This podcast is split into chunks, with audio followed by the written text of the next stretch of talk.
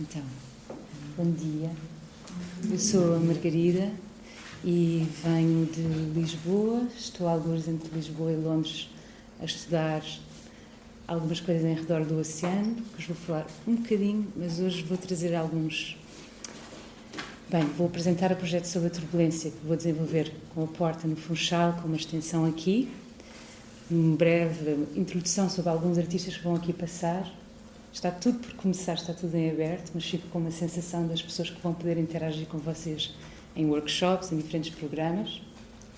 Para chegar aí, vou-vos contar o meu interesse pela água, pelas infraestruturas costeiras, pelo pensar oceânico, que é algo que já me acompanha há algum tempo, e vou falar-vos também de algumas escolas que eu encontrei ao longo do meu percurso, nas minhas muitas viagens, uh, e alguns diferentes modelos pedagógicos e de experimentar diferentes formas de criar em conjunto.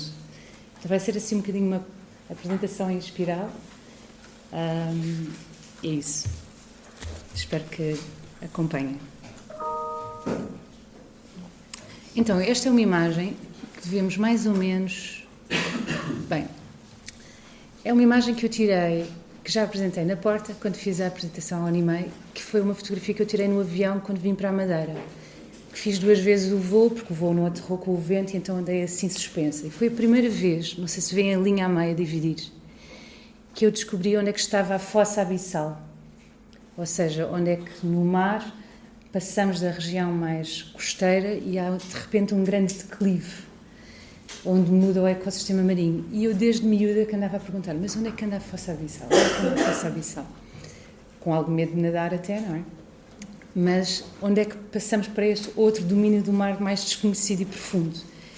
eu fiquei absolutamente fascinada por, ao meio-dia, assim, num sol a pique, conseguir ter uma linha tão perfeita recortada no oceano. E esta imagem tornou-se assim um bocadinho icónica para vir a pensar como é que nós olhamos para este espaço, não é? Que cobre 70% do nosso planeta. É um espaço que ainda temos muito, muito pouco conhecimento. A Terra, como sabemos, já está muito exausta, com muitas transformações, eh, muita agricultura intensiva, mas há agora uma grande viragem para como é que vamos começar a trabalhar esta outra parte do nosso planeta, onde muito pouca gente foi. Para terem ideia, 500 pessoas foram ao espaço, apenas 3 foram ao ponto mais profundo do oceano, nas Fossas das Marianas. Então isto é uma espécie de um fora do planeta, não é? Um outer space, mesmo aqui. É uma. É um, é um outro ecossistema onde temos montanhas submarinas, tudo o que podemos imaginar, mas assim um bocadinho revertido. Um, e então, esta coisa de olhar para esta linha deu-me assim uma espécie de uma fronteira de um conhecimento que ainda está tão real aqui, que o que é que ainda não imaginamos, os limites que ainda temos que passar para ter mais uh, fontes de conhecimento sobre o que está lá no fundo. Sabemos ao mesmo tempo um, que todos vimos do oceano, não é?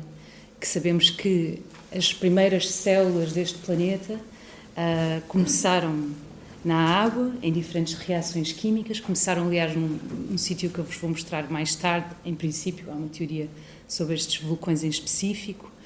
Um, então sabemos que todos somos uma espécie de ancestros, não é?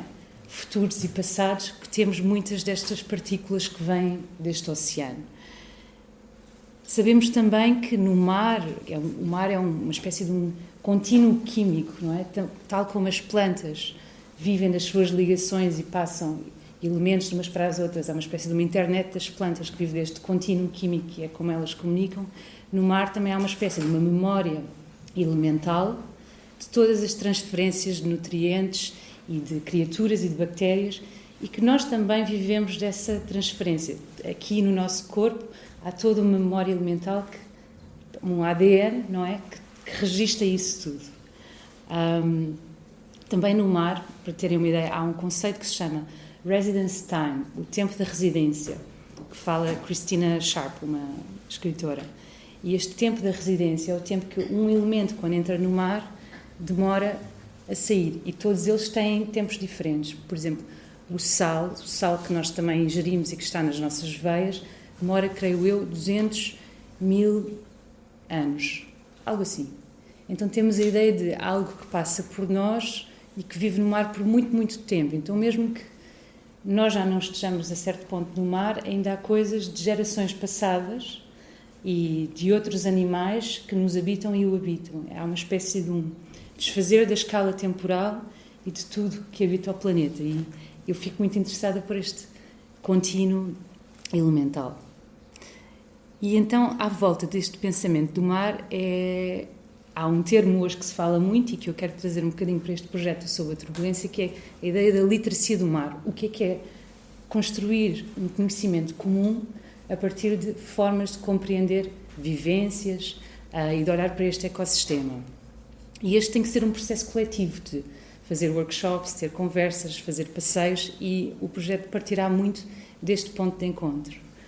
Sabemos também que neste momento a literacia do mar vem muito em voga e vamos ouvir falar muito dela em telejornais e programas políticos, etc., porque há uma viragem para uma economia do mar, que não é algo que vos venho falar, é algo inevitável, mas sabemos que há ao mesmo tempo uma, uma pronto, questão importante e que está a mudar a política global, tendo em conta esta exaustão grande da Terra, que é o que é que vem aí nas economias deste mar as Nações Unidas olharam para todos os recursos marinhos e estimaram que por ano eles dão 3 trilhões de uh, eh, US dólares, de dólares americanos, como capital, não só financeiro, mas também cultural, etc.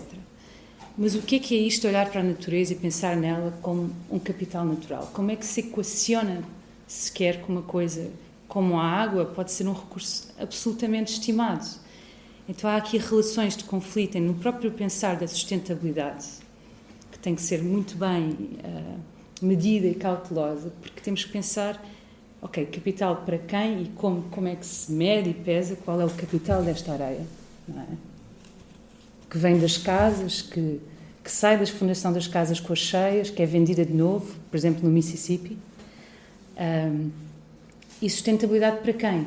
Para as comunidades pescatórias, para para quem está no governo, para uma comunidade de amigos, para os storytellers, para os contadores de histórias uh, no Pacífico, para, para aqueles que se veem ainda como uma comunidade de tartarugas, por exemplo, na Papua Nova Guiné. Como é que se pensa um, ah, nestes valores, o que é que é capital e o que é que é sustentabilidade? Pronto, tudo isto é interessante para pensar que formas de narrar e de relacionar é que nós temos com algo que aqui nos é tão próximo, mas que para outras comunidades é muito distante. E há mesmo pessoas que vivem em ilhas, algumas até que eu conheci nos Açores, e que se calhar nunca foram ao mar, não têm uma relação como nós temos. Um, bem, eu tenho, não sei se todos suspeitos, sim, devemos ter. Ao mesmo tempo, esta imagem é interessante nesta linha desta partição, porque a ideia de partição é algo que eu estou a tentar trabalhar contra, por isso é que me fascina muito o contínuo.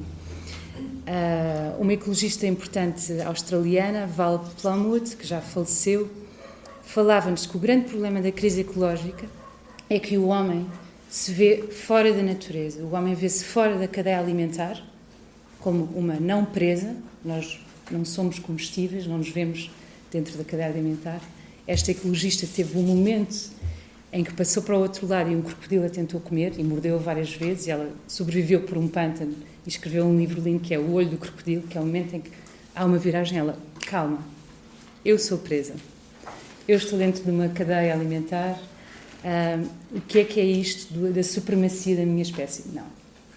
E então ela deixou de ver este afastamento ontológico, não é? uma forma de ver do homem fora da natureza e o ambiente lá, para se inserir. Então isto baralhou-lhe ali os tratos todos de como é que ela olha para o real e para o natural. Então, como é que nós podemos reconstituir essa relação de não partição, não afastamento? A natureza está ali, eu olho para ela de uma forma afastada, faço leis que a dividem, que a compartimentalizam. Como é que nós podemos relembrar que há todo este contínuo da matéria e dos elementos dentro de nós, também em comunidade que nós partilhamos, uh, com o respirar, com o suor, com os sonhos, há pessoas que passam de uns sonhos para os outros, etc.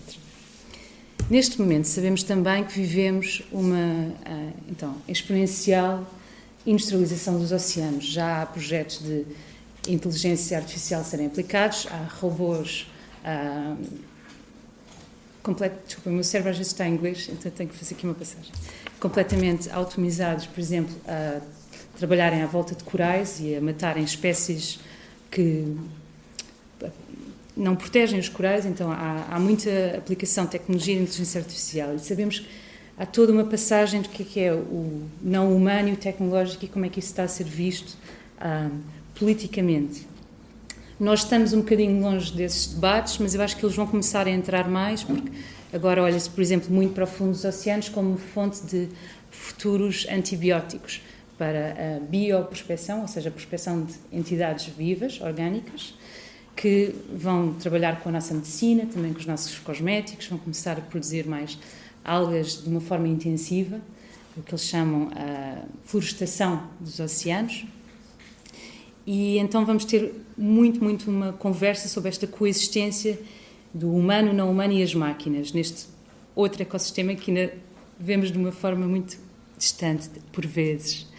Um, pronto, então eu queria trazer esta imagem porque eu acho importante pensar esta coexistência entre o meio ambiente e a infraestrutura, mas também olhar para, para nós e para os não humanos como uma infraestrutura do meio ambiente. Uh, então, como é que isso pode ser, ser visto de várias lentes? É? Sabemos também que em Portugal uh, tem havido um movimento uh, ativista muito interessante à volta da exploração do petróleo. Sabemos que este movimento já tem uma história mais longa que vem da luta contra o nuclear nos anos 70, em que muitos poetas, artistas, ativistas saíram à rua no pós-25 de Abril, fizeram manifestações lindas, trouxeram poesia para a rua, eh, os seus posters, os desenhos, tudo o que sabiam e conseguiram fazer com que Portugal seja um dos muitos poucos países que não tem energia nuclear, o que é ótimo, porque todos estes poetas saíram com uma força enorme do pós-25 de Abril e recusaram. Isto é uma imagem de uma pequena exposição e de vários protestos que fizemos. Um, isto foi uma exposição de pósteres na Zé dos Bois, que é uma associação em Lisboa com muitos concertos e exposições que deviam visitar, em que muitos artistas fizeram pósteres uh, contra a exploração de petróleo, porque não sei se todos sabem, há cerca de 5, 6 anos tínhamos 16 concessões ativas, alguns deles contratos feitos de forma muito dúbia, algumas delas em reservas naturais onde queriam fazer exploração de petróleo na costa, ao longo do mar, mas também de fracking em terra. Fracking é a fraturação hidráulica, quando se fazem uns furos na terra metem-se muitos químicos para encontrar bolhas de gás. Um problema que contamina todos os lençóis hidráulicos e a água que nós depois bebemos, transformando toda a agricultura. E então houve uma mobilização incrível, surgiram mais ou menos 45 associações, ou mais hoje em dia, por todo o país, isto pré-Greta Thunberg, ainda era um assunto pequenino, e uma ideia que tivemos foi juntar uh, músicos, artistas, ativistas, arquitetos, engenheiros do ambiente nesta matiné na Zé dos Bois e ver o ativismo como uma forma de empoderamento das linguagens artísticas, mas de criar um espaço de diálogo interseccional, várias áreas. É isso que me interessa nas práticas, é como é que criamos espaços para encontro de pessoas que vêm de vários sítios, têm várias linguagens, mas todos nós temos ferramentas e devemos saber falar com quem está ao nosso lado. Esta industrialização do mar, uh, que está muito forte hoje em dia, está também pensada, não sei se ouviram falar, em um novo projeto que é a mineração em mar profundo, que eventualmente querem fazer nos Açores, apesar do governo regional, que são essencialmente biólogos, yes, temos sorte, a ser bastante contra. O que é que andam atrás? Uh, esta imagem é uma imagem pequenina de umas black smokes, uns campos hidrotermais, são vulcões submarinos uh, que terão, sei lá, alguns podem ter 5 metros, alguns um pouco mais, outros mais pequenos, mas estes vulcões que foram descobertos nos Galápagos em 77 deitam este fumo preto cheio de metais e minerais que se vão acumulando em seu redor. Metais como, por exemplo, temos o ouro, temos zinco, níquel, cobre, cobalto, muitos deles que reconhecemos que há em baterias e sabemos que temos cada vez mais necessidade de baterias para as comunicações e para esta revolução industrial, uh, industrial não, uh, energética que aí vem, com os moinhos eólicos, etc. E então estes pequenos vulcões, temos muitos em redor dos Açores, porque eles andam à volta de arquipélagos vulcânicos ou ilhas em forma de arco, mas também em toda a dorsal mesoatlântica, sabemos que é aquela cordilheira no fundo do Atlântico, e pelo Pacífico, que também é um sítio com muita atividade vulcânica. Ao mesmo tempo, estes vulcões são muito especiais porque têm espécies, sendo tão ricos em nutrientes e estão em zonas que já não há luz, é muito fundo, estamos assim nos 4 km, 5 km. Imaginem a pressão. São extremamente quentes, cerca de 350 a 400 graus, e há espécies que vivem lá, conseguem viver neste calor, nesta turbulência contínua e não havendo luz não fazem fotossíntese das algas, alimentam-se de forma diferente, alimentam-se por síntese química, ou seja, passam bactérias de uns para os outros e então há uma continuidade entre o ecossistema e estas entidades que lá vivem. Então há espécies muito especiais que vivem só em redor destes vulcões. Por exemplo, nos Açores foi descoberto um, um mexilhão dourado que só existe ali num campo hidrotermal, nem existe nos outros. É assim, muito específico. E esta é uma da zona dos oceanos que está a ser debatida desde os anos 70, uh, ah, os campos hidrotermais internacionalmente, para serem destruídos e minerados. Já há, no entanto, muitos estudos da Universidade de Sydney e outros sítios que dizem mas nós podemos passar para as renováveis completamente sem ir minerar a fundo do mar. Isto é uma ideia antiga, muito século XIX, de uh, Gold Rush, Wild Wild West, que se quer passar mas é só para percebermos como ainda sabemos tão pouco sobre eles mesmos, porque é tão caro ir com os equipamentos ao fundo do mar estudar, temos muito poucos mapas do fundo do mar. Há um projeto agora internacional que quer supostamente na próxima década ter a batimetria, como nos falavam ontem, é? o mapa do fundo do mar, mas é muito, muito ambicioso, porque temos que mandar muitos sonares, usamos muito som que também impacta os animais lá embaixo, estes raios que vêm mapear, e são tecnologias bastante caras. Uh, eu não sei quantos de vocês conheciam estes vulcões em particular, mas se ainda não estão no nosso vocabulário, acho que há muito trabalho que tem que ser feito em perceber o que é que eles são antes de, de os ir explorar. Mas pronto, passando um bocadinho à frente. Eu queria falar um bocadinho também, muito brevemente, para avançar, sobre a ideia de novos sentidos. No fundo do mar, em sítios sem luz, sabemos que há criaturas bastante, bastante longínquas do que nós imaginamos. Esta é uma das minhas preferidas porque tem esta componente completamente disco. Um, não me lembro do nome, falta aqui a nossa bióloga de serviço maravilhosa. Isto é um daqueles nomes que pronto, não é do dia a dia. Mas eu acho muito interessante olhar para ela e pensar: que espécie de novos sentidos é que a adaptação deste ser teve de ter ao seu ecossistema para chegar aqui? Não é? Num sítio sem luz, mas que ainda temos aqui uma reverberação lumínica. Uh, como é que ela sente? Como é que ela registra memória, não é? Ou seja, se isto nos é tão alien, que outros tipos de sentidos é que nós não conseguimos imaginar? Ou até que outros tipos de sentidos é que nós nos esquecemos de termos? Por exemplo, como alguns reflexos anfíbios que estão registados no nosso corpo quando as pessoas fazem free diving, é aquele mergulho em apneia, em que se respira muito fundo e se desenvolve uma técnica que é muito próxima do yoga e da meditação. Algumas pessoas conseguem 11 minutos mergulhar ao fundo e ir aos 100 metros. É? Isto sem botijas de ar comprimido permite-nos ir muito mais fundo e ter uma relação também diferente com fazer ciência, estar mais perto dos animais. Mas o nosso corpo ativa uma espécie de uns reflexos anfíbios que nós sabemos que tivemos. Há aqui um ADN que tem essa memória. Se calhar já não estimulamos umas formas de respirar. Mas que tipo de sentidos é que ocultamos ao longo do tempo e como é que nós podemos estimular que alguns regressem ou até que outros tipos de sentidos é que nós devemos respeitar nos não humanos simplesmente porque nós não sabemos tudo sobre a outra forma de sentir, não é? Que respeito é que tem que haver sobre este o outro? ou até o outro que ainda não descobrimos porque não fomos ao planície abissal. O outro que nem vamos descobrir, porque está tão, tão longe. Eu não trouxe um gráfico do conhecimento que há do fundo do mar, mas é absolutamente abismal.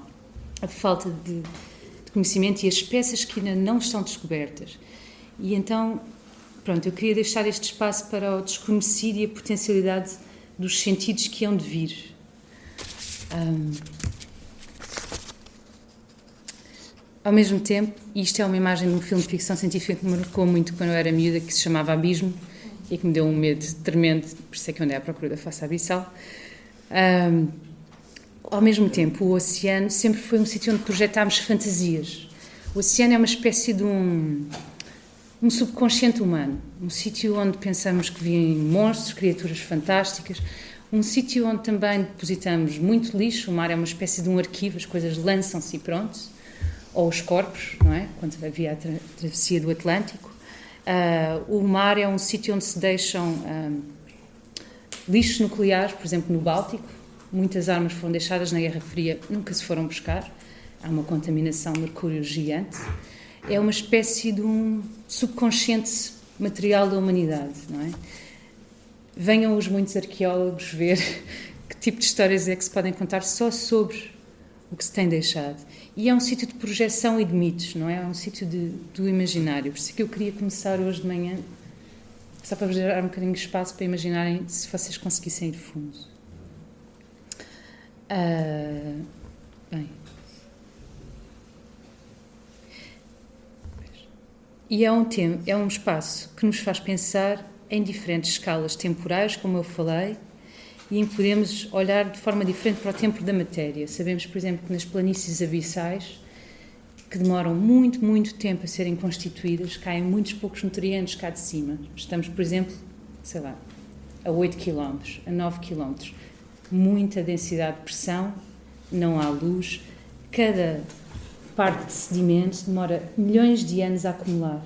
Assim, uma camadinha assim, como a que querem ir minerar, retirando tudo demora milhões e milhões de anos a condensar esta matéria, muito lenta, os, os seres quase não se mexem, porque como há tão poucos nutrientes para eles se alimentarem, é assim é outro espaço, tanto na escala geológica como temporal, é uma espécie de uma suspensão total. Isto são coisas que às vezes nos é difícil imaginar, porque temos mobilidade e andamos para aqui, damos um mergulho, saímos, mas este sincronizar com outras escalas temporais e geológicas é uma coisa muito importante. E então, vamos passar um bocadinho à frente e falar de alguns projetos. Para chegar um bocadinho onde estamos. Diz. Há, há, há, a ideia de que, que, a idade que estes animais que vivem nessas pressões atingem, como a acumulação demora tanto tempo, se também a idade dos animais é, é maior, seja. A longevidade, a ou há quanto tempo é que existe a espécie? A longevidade. Ai, depende muito. Depende também do tipo de espécie, porque tanto há seres quase unicelulares como há grandes predadores, não é? Ou seja, varia muito. Varia muito, comem-se uns aos outros, mas eu não sou bióloga, não sei tudo, posso estar aqui a inventar histórias, mas do que eu tenho lido, sim, há uma relação de predação diferente devido a esta temporalidade dos nutrientes. Um, há peixes já muito antigos, muito pré-históricos também, uh, mas não sabemos quase nada. Não sabemos quase, quase nada. Então, eu queria passar um bocadinho para onde é que estamos.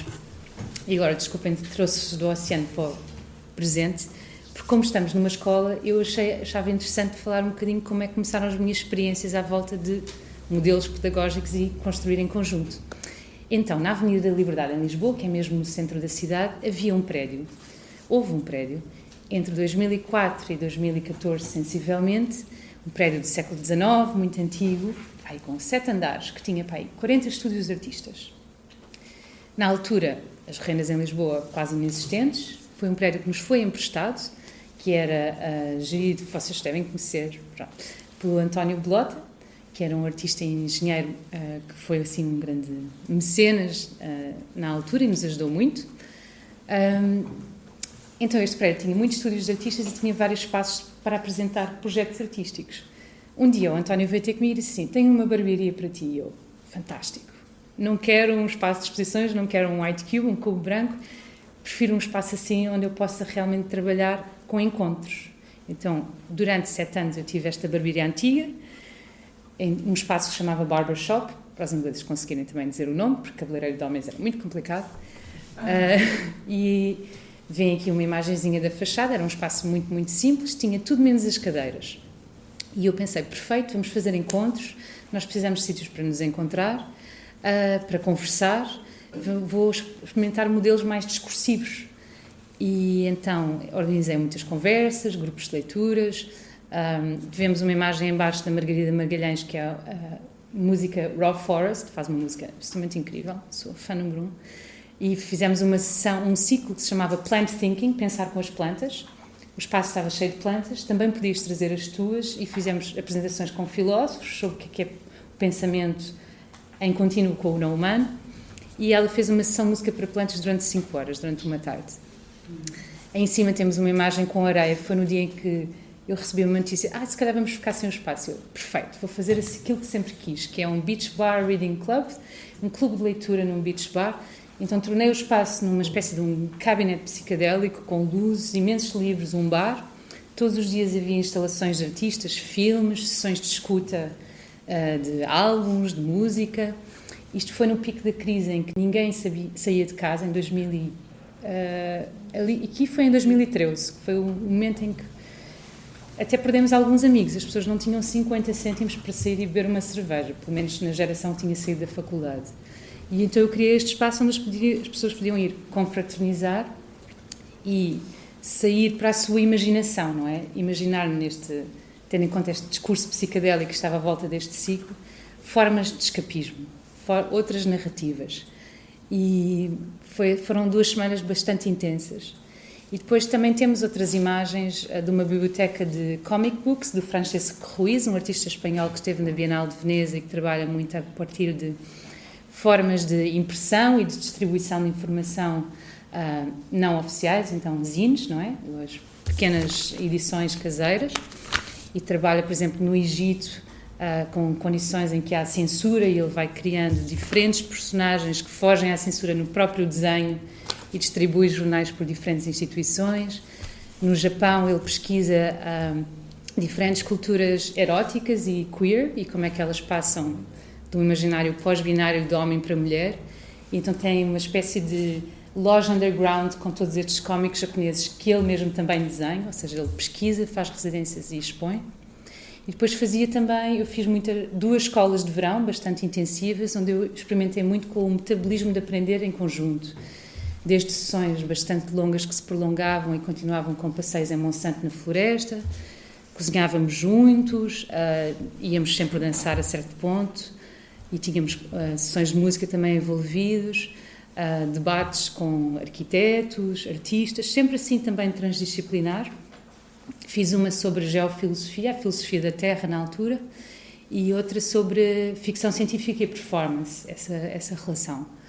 Mas pronto, era um trabalho sempre em conjunto com diferentes pessoas que vinham ensinar também fora de Portugal e alguns artistas que viviam na cidade.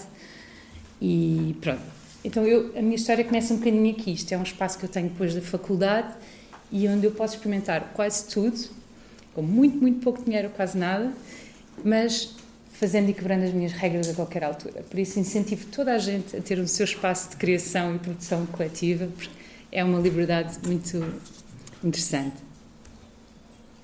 Depois isto levou-me a ter muita curiosidade por diferentes formas de ensinar. E então, nos últimos anos, eu tenho feito viagens ou por trabalho ou no verão e vou sempre ver outros modelos uh, pedagógicos e de criação em conjunto. Isto muito rápido é a escola zapatista nos Chiapas, no estado no México, uh, no enclave de Oventic, que tem as murais incríveis e sabemos que a forma de, de, de, pensar ecológica dos zapatistas é muito importante porque é muito ecofeminista, olha muito para as mulheres e esta colaboração uh, por afeto como uma forma de cuidar a terra diferente. Um, e é uma, um tipo de, de, de, olhar para o mundo que também pensa em economias paralelas, economias que não entram dentro do sentido ocidental de exploração eterna da terra, mas outras ritmos de ligação com a terra e de criar uh, valor uh, e colaboração. E também fui visitar também nos Chiapas, esta Universidade da Terra, que é uma escola indígena maravilhosa, uh, onde também há muitos encontros no verão. Tem estes banquinhos que se vêem lá embaixo por toda a escola, onde há mentores que se encontram. É uma escola não há dinheiro envolvido, uh, todas as pessoas que ensinam é gratuitamente e as pessoas que atendem podem ficar o tempo que quiserem. Temos uh, cabanas muito bonitas no, no, bosque, onde as pessoas ficam, e é uma escola que vive desta uh, economia da, da, dádiva, não é? Uh, se calhar eu vou a casa e produzo mel e trago mel, uh, todas as pessoas contribuem com o que querem e ensinam quanto tempo querem. E então para mim é interessante olhar para estas formas de criatividade e generosidade, mas que também têm uma profundidade filosófica muito grande e uma ligação muito forte com o ambiente em redor. Um, esta escola também tem a potencialidade de, tendo muitas, muitas oficinas um, para técnicas, uh, como, por exemplo, aqui vemos um tear, um senhor a, a fazer um tear, tem salas de música, uh, salas de pintura, temos quase todas as técnicas que conseguimos imaginar e há uma grande contaminação de quem é que passa de um lado para o outro e há uma passagem deste conhecimento transgeracional, que falávamos ontem também com as formas de weaving, de ser. então há este passar de geração em geração que é super importante e este cultivar uh, dos conhecimentos efêmeros que se vão que se vão passando de uns para os outros.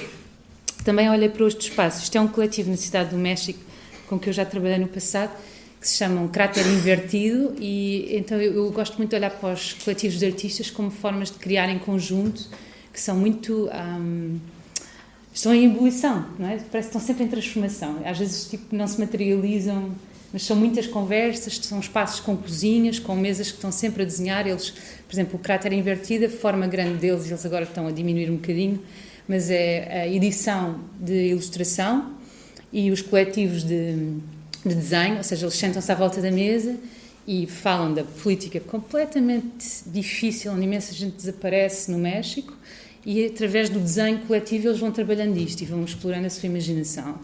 Então fazem imensas, imensas edições. Se vocês gostam de ilustração ou cómics, recomendo procurar na internet. Cratera Invertida é cratera invertida do vulcão. Eles estão na cidade do México. E alguns agora em Oaxaca, também fazem cerâmica, que é no outro estado.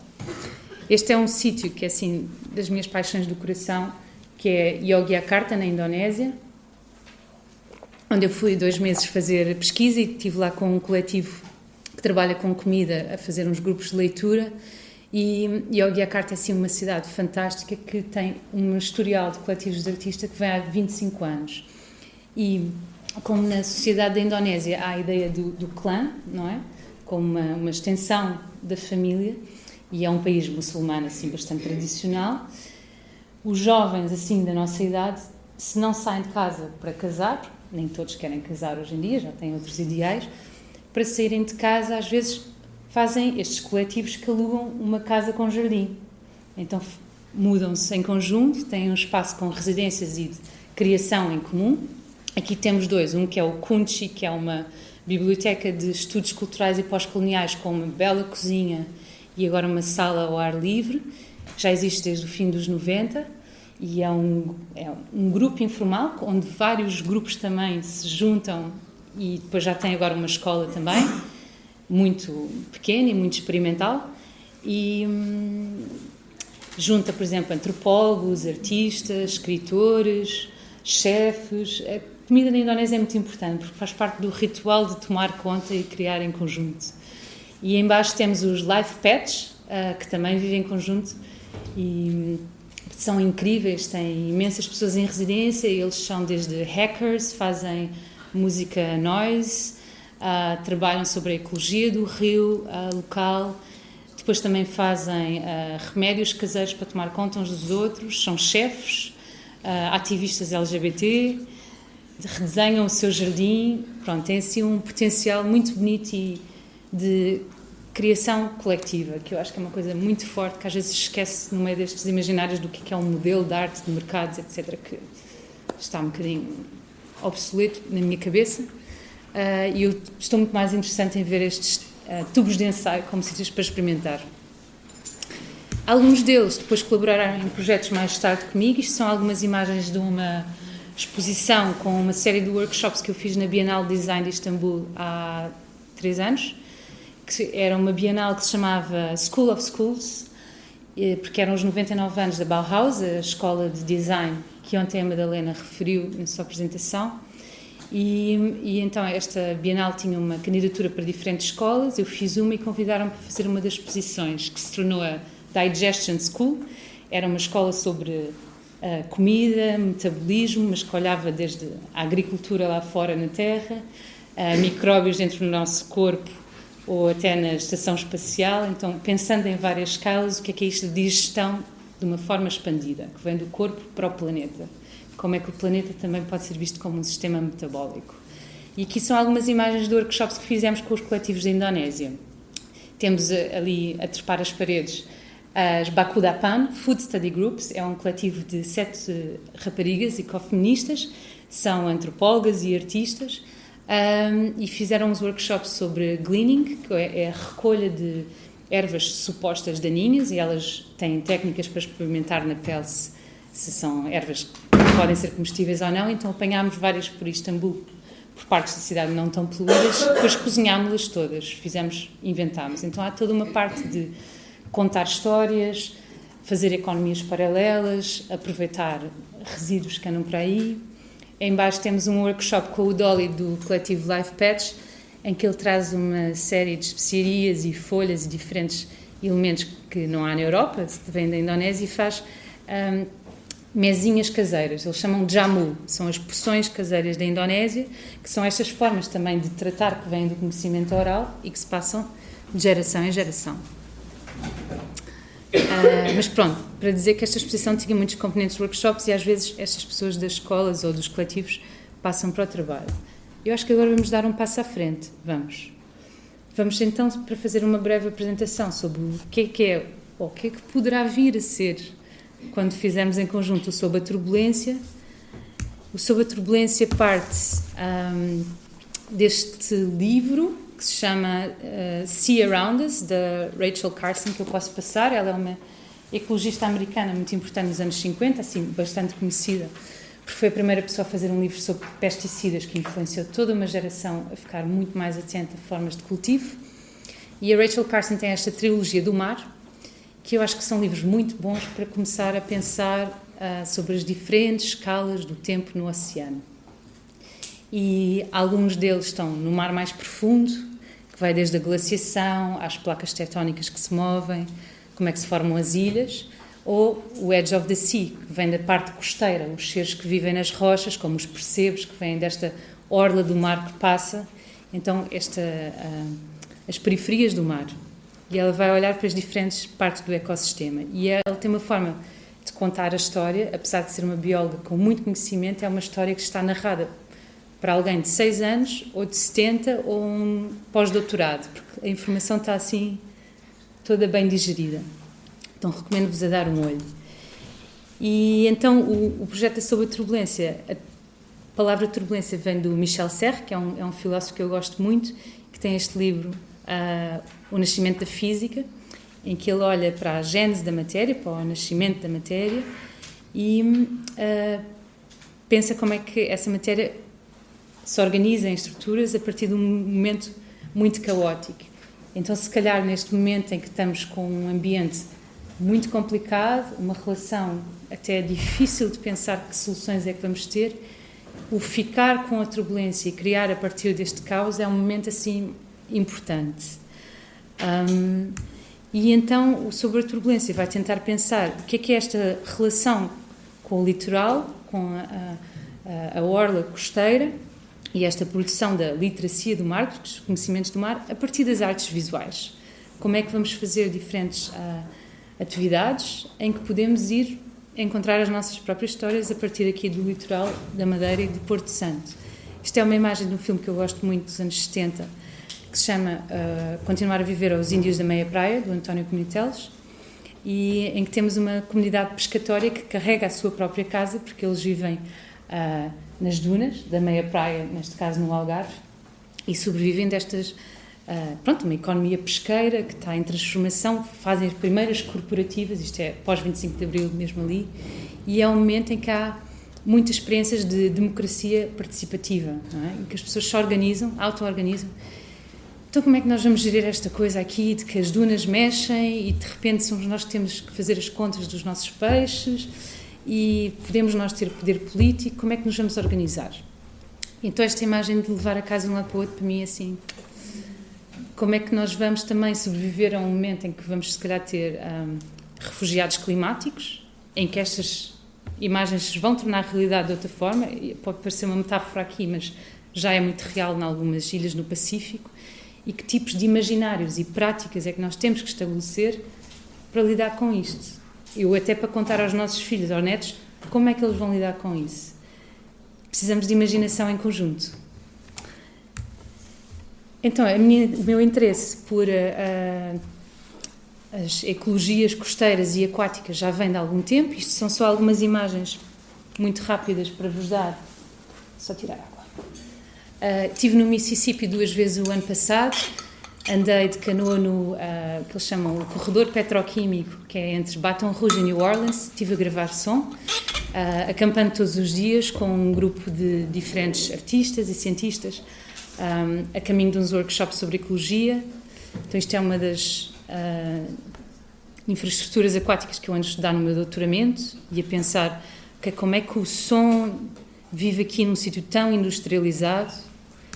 Ando a olhar também para o estuário do Tejo e para as grandes transformações que estão previstas, como construção uh, de uma cidade flutuante que querem fazer em Cacilhas, o eventual aeroporto do Montijo que vai pôr em causa uma reserva natural onde há 150 mil pássaros migratórios que vão da África do Sul ao Ártico, que passam por lá. Como é que, por exemplo, os cacilheiros uh, ah, um, intervêm no, no canto de alguns peixes e na sua reprodução. Então há aqui uma série de coisas no estuário de Tejo interessantes para ver. Estou a olhar também, estive na Colômbia a olhar para os, uh, acho que em português é mangais. Mangais, obrigada. obrigada. Uh, e como é que estas ecologias costeiras, isto é mesmo junto ao mar, têm um tipo tão resiliente do ecossistema que, por exemplo, são uma das grandes fontes para depósito de carbono.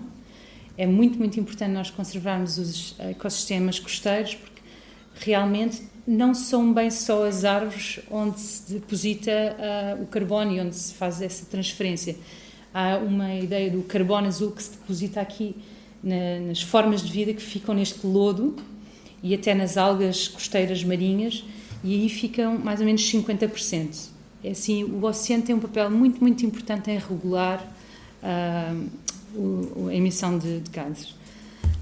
Um, e depois olhei, isto é uma imagem só para vos contar,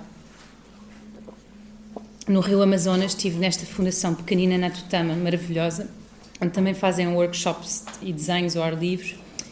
E é uma fundação quase sem dinheiro, sem eletricidade, onde se estuda o ecossistema do Rio Amazonas, que viveu também de grandes cheias e de espécies muito bonitas, e onde uh, esta imagem que podemos ver na direita em baixo é uma das muitas esculturas de madeira que eles têm, que é a forma deles passarem conhecimento ecológico, passarem uma cosmovisão, tipo uma cosmoecologia. Este pequenino, pequenino museu parte da artesania local para a forma de passar estes conceitos ecológicos. Aqui temos, por exemplo, a Sociedade dos Golfinhos Rosados, que são o tipo de golfinhos cá no Rio Amazonas. Ao lado teríamos a árvore com, com peixe. Sim, vou mesmo acabar. E então, uh, todas estas esculturas são a forma deles passarem ecologia tem que acelerar. Então, pronto, queria-vos só mostrar algumas imagens das pessoas que vão vir para o Sobre a Turbulência. Isto é uma imagem que fizemos de uma exposição coletiva, são vários artistas da minha geração, estivemos nas Belas Artes ao mesmo tempo. Era uma exposição sem um, uh, autoria pessoal, cada um contaminava a peça um do outro. Algumas pessoas que vão de vir. Esta é uma imagem do trabalho da Joana Escoval, de instalações que ela fez na Islândia. A Joana trabalha com escultura essencialmente, faz as suas próprias ligas metálicas, tem uma relação muito grande com paisagens vulcânicas, também é um trabalho dela. Teve muito tempo em Stromboli e alguém trabalha muito com os ritmos da natureza. Uh, então, com estas pessoas, vamos fazer diferentes passeios, workshops, e eles próprios vão desenvolver metodologias de olharmos para a paisagem e para o território. E fazemos também experiências, se calhar, com tingir tecidos, apanhar materiais, contar histórias. O Nuno da Luz trabalha essencialmente com som e faz muitos trabalhos à volta do registro das marés e da água. Trabalha também com muitas publicações. Isto é uma exposição que ele fez no Porto recentemente onde usa estes gongos como formas de ressoar o mar.